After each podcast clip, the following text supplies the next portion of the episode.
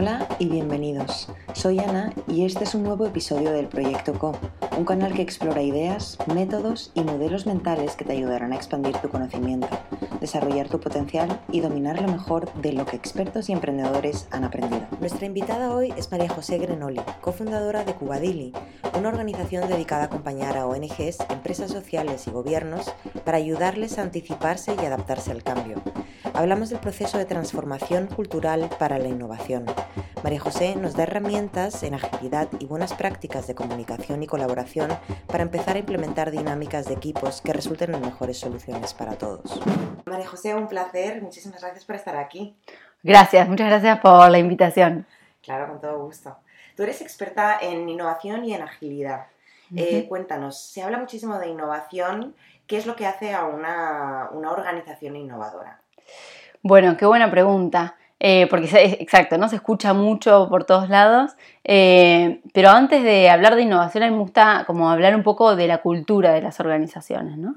Como mm, todos quieren llegar rápido a la innovación, pero generalmente hay un paso previo que es, bueno, ¿cómo, cómo somos como equipo? ¿no? ¿Cuáles son nuestros valores? ¿Estamos dispuestos a fracasar si queremos probar cosas nuevas?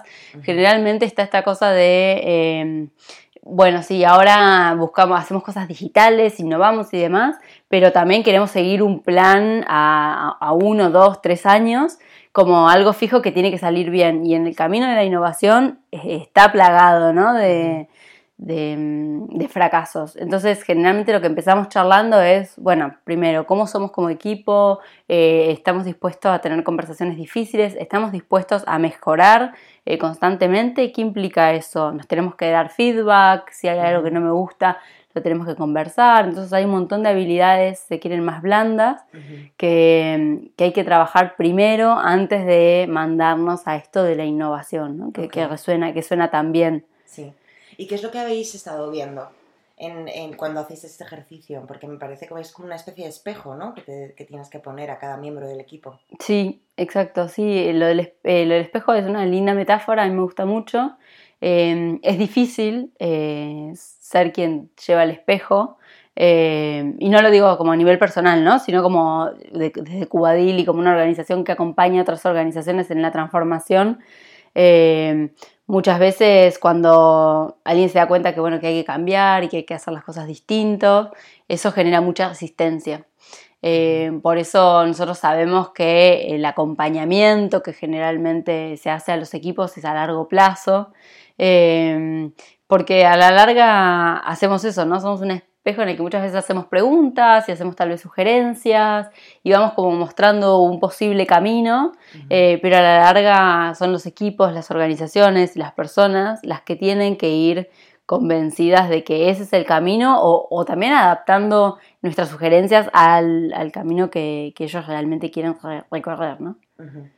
O sea que dirías que el trabajo que hace Cubadili está sobre todo enfocado en el cambio de mindsets eh, de las personas y luego a partir de ahí ya se puede empezar con lo que es la innovación en sí. Exacto.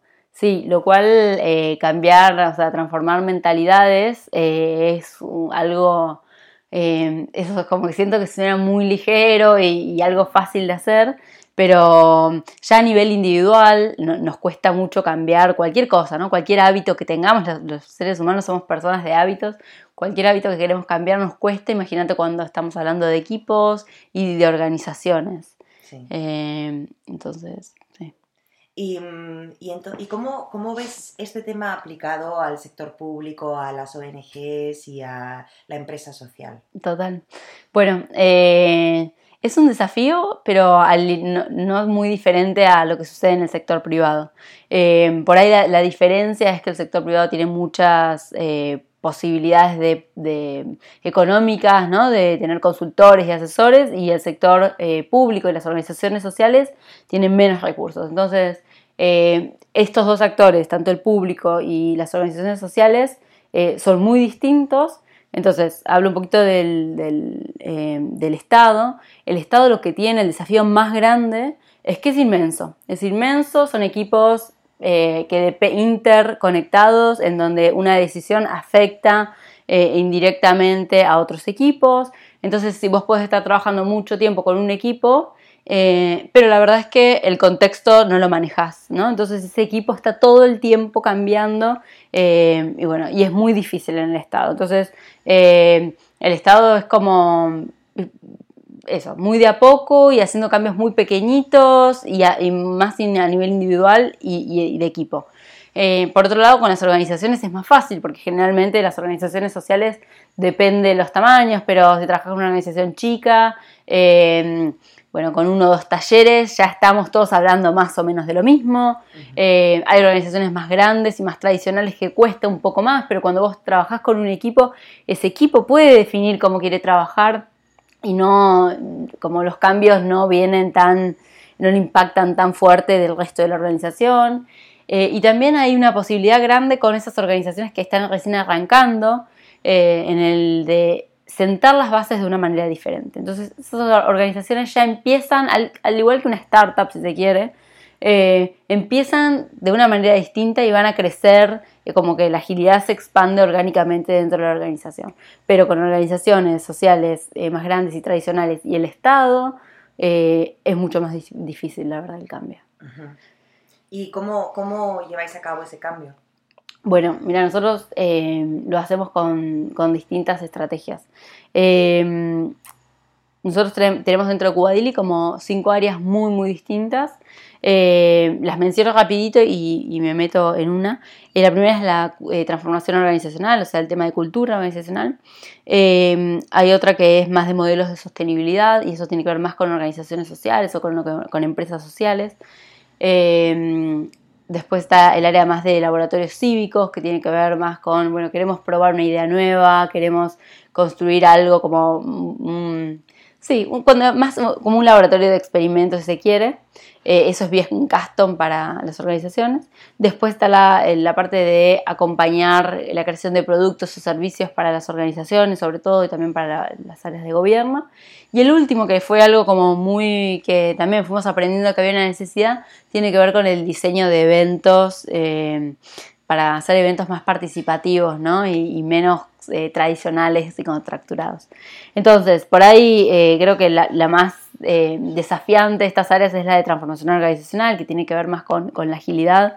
Y ahí lo, que hacemos generalmente es, bueno, nos juntamos con los equipos, que como conté antes son muy diversos, eh, y entendemos dónde están y qué quieren, Entonces, eh, una, algo que es bien sencillito y que al equipo le despierta como muchas ganas de explorar más y demás son las retrospectivas.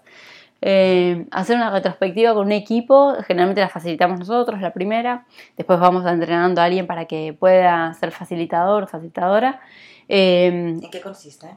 Bien, una retrospectiva es básicamente el momento en que el, generalmente los equipos están como produciendo, ¿no? Están haciendo delivery del, del, qué, o sea, de esa cosa que ellos están, para la cual trabajan, pero nunca paran a eh, pensar un poco, bueno, cómo venimos trabajando, o sea, cómo estamos eh, trabajando como equipo, ¿Qué, problemas estamos teniendo, qué podríamos mejorar. Entonces la retrospectiva es una reunión que lleva, depende, ¿no? pero más o menos unas dos horas en que el equipo, bueno, se puede hacer eh, dos o tres preguntas, por ejemplo, qué viene funcionando bien, qué no tanto. Y bueno, y dejamos generalmente una columna para aquello que, bueno, no sabemos bien si es dulce o amargo, lo ponemos ahí. Eh, y entonces el equipo empieza a repasar, por ejemplo, cómo nos fue en el último mes, y sobre todo hacemos mucho foco en las cosas que no salieron bien, porque a lo que estamos apuntando siempre con, con la agilidad es esto de la mejora continua. Entonces, nosotros facilitamos la conversación del equipo, eh, asegurándonos de que no, haya culpas, ¿no? Como que no se estén echando culpas, sino como entendiendo que cada uno hizo lo mejor que pudo con la información que tenía en ese momento y bueno, cómo, cómo podemos mejorar para la próxima. Y ese es un puntapié inicial bastante poderoso para los equipos. Eh, así que generalmente esa es una puerta de entrada. Otra puerta de entrada puede ser como un taller de, de dos días de agilidad, como de introducción eh, y el equipo va viendo qué cosas le sirven y a partir de ahí empezamos como un acompañamiento. Aparte de toda esta parte, de, todo esto más teórico, hay una, otra, otro acompañamiento que es más desde el coaching, desde el como coaching ágil hacemos nosotros, eh, que es bueno ir acompañando a quien lo necesita en, bueno, que, en eso que nos va pasando en la transformación. ¿Y ese proceso del coaching ágil, mm, ¿puedes, ¿puedes profundizar ahí? Sí, son, o sea, generalmente se tiene una primera entrevista con la persona que, que pide eso. Eh, generalmente estamos en el contexto de una transformación de equipo, que bueno, queremos trabajar mejor y demás, pero hay alguien que siente que que hay cosas que le están costando, entonces eh, se junta con una persona y van charlando uno a uno.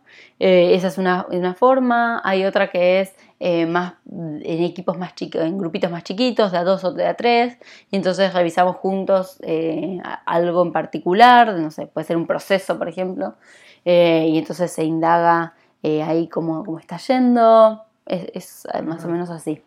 Generalmente todo el tema de la innovación y la agilidad siempre se trata de trabajo en equipo y de, de la transformación cultural. Em, y esto me lleva a pensar directamente en la co-creación. ¿Cómo se pueden medir los resultados de la co-creación versus la no co-creación, sino la creación individual? Dale, buenísimo. Sí, em, a mí esto de la co-creación me parece que es el momento como el momento de co-crear, de abrir, hacer transparentar procesos. Eh, es un momento en el que ya todos sabemos que la inteligencia colectiva, que los distintos perfiles hacen eh, los proyectos, los productos mucho más potentes, todos sabemos que eh, generalmente tenemos una sola perspectiva y que el equipo nos completa y nos hace mucho mejores. Entonces, nosotros en, en trabajamos mucho con los distintos perfiles eh, entendiendo que eh, vamos, escuchamos a la organización la, demanda que tiene y cada uno va haciendo un aporte distinto y siempre algo muy muy importante es que trabaja Cuba con la organización eh, en conjunto, o sea, hacemos un equipo, somos un equipo ah. y exacto, no es que nosotros, no, es esa idea de la consultoría, que yo tengo la receta, vengo y te digo qué, qué es lo que hay que hacer, sino nadie mejor que vos conoce eh, cómo el equipo ¿no? conoce lo que están haciendo y entonces eh, juntos vamos a ir buscando ese camino. Eh, y para nosotros hay algo muy importante, muy, muy importante para la co-creación y es la base de la co-creación es la confianza. para poder crear algo nuevo tenemos que confiar el uno en el otro. Eh, esa es como de, una de las claves, ¿no? Después, otra cosa muy importante es poder transparentar. Como nosotros manejamos todo, uno de los valores es la transparencia radical, ser muy honestos con las cosas que, pensamos, que estamos viendo y que a veces puede ser un poco difícil. La verdad es que eh, no nos enseñaron a, la transparencia y la honestidad radical. Y bueno, es todo un camino de empezar a practicarlo y aprender cómo decir las cosas y demás. Em, pero bueno, eso hace como a los equipos mucho más empoderados, ¿no? Y eso tiene que ver con la comunicación no violenta, ¿no? Sí, total, eh, que es algo, la comunicación no violenta la, la comunicación en sí es algo eh, que la damos muy por sentada generalmente. Eh, y la verdad es que muchas veces terminamos trabajando con equipos algo, si suena, o sea, diciendo algo tan básico como la comunicación, pero en realidad eh, es muy compleja la comunicación porque cada uno de nosotros, eh, bueno, tiene una historia distinta y, escucha las cosas de una manera distinta, las dice diferente. Entonces, bueno, hay mucho, mucho eh, lugar ahí para, para seguir acercándonos, ¿no? Cuando estamos en un proyecto. Si yo, por ejemplo, tiendo a comunicar de manera eh, muy directa. Y tengo enfrente a una persona mm, sensible, pero no me doy cuenta de que es sensible. Em, ¿Cómo puedo empezar a darme cuenta de qué persona tengo enfrente? Porque también la comunicación no violenta está como relacionada con la empatía, ¿no? Em, ahí podrías decirnos alguna mm, técnica o darnos una herramienta para mejorar nuestra manera de comunicar. Sí, nosotros lo que mm, eh, usamos mucho es esto de, ir chequeando con el otro, ¿no? Cuando uno tiene una conversación y bueno, yo vengo y te digo, porque papá, eh, bueno, hay varias cosas, ¿no? O sea, podríamos decir estar atento a lo corporal y demás, pero tal vez con, o sea, creo que lo más sencillo es preguntarle al otro, ¿no? ¿Qué te parece esto que te cuento? Eh, y hacer lugar a lo que el otro me diga creo que, no sé, es algo muy, muy sencillo y no estamos muy acostumbrados a preguntar como, bueno, ¿y vos cómo lo ves? ¿Qué te parece? Em, eso, y solo, el hecho de preguntar creo que es muy poderoso, pero no lo hacemos generalmente. Súper. Y en términos de impacto, ¿nos puedes contar algún proyecto que hayas tenido con Cubadili del que estéis muy orgullosos y el impacto que habéis tenido? Dale. Em, bueno, el término impacto es un término difícil. Eh, para nosotros, o sea, nosotros entendemos el impacto cuando hay un cambio real de algo. Sabemos que generamos un impacto en los eventos. Por ejemplo, los eventos que empiezan y terminan, sabemos que ahí sí hay un impacto. Porque bien, nosotros generalmente nos juntamos con la persona que está haciendo un evento eh, y, nos, bueno, empezamos a preguntar, bueno, pero ¿para qué quieres hacer el evento? Generalmente muchas organizaciones hacen eventos porque parece que hay que hacer eventos y reunir a la gente, pero no tienen bien claro que quieren cosas, quieren que... Eh, sucedan, ¿no? Eh, entonces, ayuda, acompañar en ese camino y, facilitar el evento y demás hace que sea un evento radicalmente distinto del que podría haber sido. Por lo cual ahí seguro, o sea, todos los eventos, por ejemplo, el evento de Sistema B en Argentina año pasado, Techo eh, de América Latina año pasado eran 1.500 personas, ayudamos a hacer una agenda como una Open Space, que es una agenda colaborativa. Eh, con 1.500 personas, entonces todo lo que tiene que ver con eventos, yo creo que ahí sin dudas eh, estamos haciendo una transformación, pero creo que de los proyectos que, nos generan más orgullo, eh, tienen que ver con los del sector público. Eh, el año pasado, bueno, este año también estuvimos trabajando con el gobierno, con modernización en Argentina, capacitando a miles de servidores públicos en, temas de agilidad, retrospectivas y demás. Eh, y si bien ahí eh, nosotros sabemos que no hay una transformación total, eh, bueno, hay como un empezar a abrirse a esto nuevo, ¿no? lo mismo con, no sé, aldeas infantiles, trabajamos con todo el equipo de, América Latina, sobre todo con la parte más de recaudación de fondos y bueno, cómo se pueden organizar de manera distinta y abrir básicamente los equipos a, a, repensarse, a cómo podemos ser más autónomos, eh, y demás, que creo que, sí, que, es muy potente, ¿no? Sí, menos cuánto, cuánto suele durar un proceso de transformación. O sea, los procesos de transformación llevan más de dos años eh, en general. O sea, una organización, estamos hablando de una organización chica, una organización más grande que trabaja a nivel internacional eh, y demás. lleva bastante más tiempo porque trabajas con los equipos eh, que están más en contacto con la gente, después con los directivos y demás. Y como te decía, el Estado, en realidad, creo que la transformación es constante, ¿no? Porque también uno trabaja con un equipo, con una persona, y esa persona después se va y llega otra. Eh, entonces creo que tiene que ver con esto de estar constantemente acompañando a, los equipos en la mejora continua. O sea, la verdad es que si pensamos en esto de, de la cuánto nos lleva, incluso a nivel eh, personal, mejorar, y la verdad es que me lleva toda la vida, ¿no?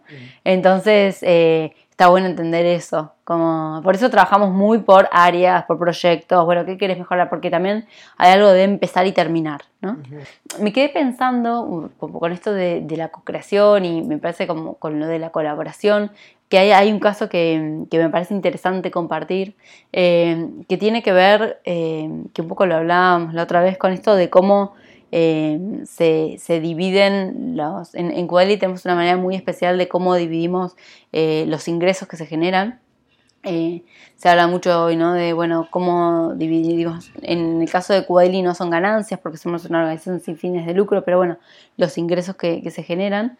Eh, y hay algo que yo creo que, que hace también a la cooperación, eh, que es, bueno, nosotros cada vez que hay una organización con la que trabajamos, digamos que hay 100 para dividir que se generaron, hacemos, lo, lo dividimos básicamente colaborativamente teniendo una conversación sobre cuánto valor aportó cada uno.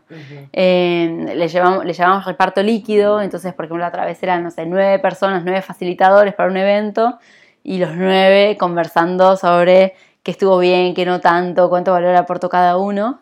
Y creo que esas cosas eh, son las que intentar y eh, implementarlas nos empujan a extender las barreras de los horizontes, ¿no? Del tipo de conversaciones que tenemos. Generalmente de la plata no se habla y, eso nos ayuda, si hablamos de la plata después es mucho más fácil hablar de, cómo nos fue. Claro. Eh, entonces, bueno, creo que estamos como también experimentando con algunas cositas de ese estilo que hacen mucho la co-creación también de Cubadili como organización y como cómo son los órganos de gobierno dentro de la organización y demás. Buenísimo, me encanta, me encanta esa idea. ¿Y qué tal, las, cómo, qué tal os ha ido con, ese, con esas conversaciones? Increíble, o sea, yo creo que eso es de lo que más motiva a, a los facilitadores y a los agilistas que son parte de Cubadili Cubadili es una organización que, también está compuesta por eh, gente que tiene sus consultoras o sus organizaciones que acompañan, que trabajan para el sector privado, y nosotros como solo trabajamos para ONGs y gobiernos, se suma toda esa gente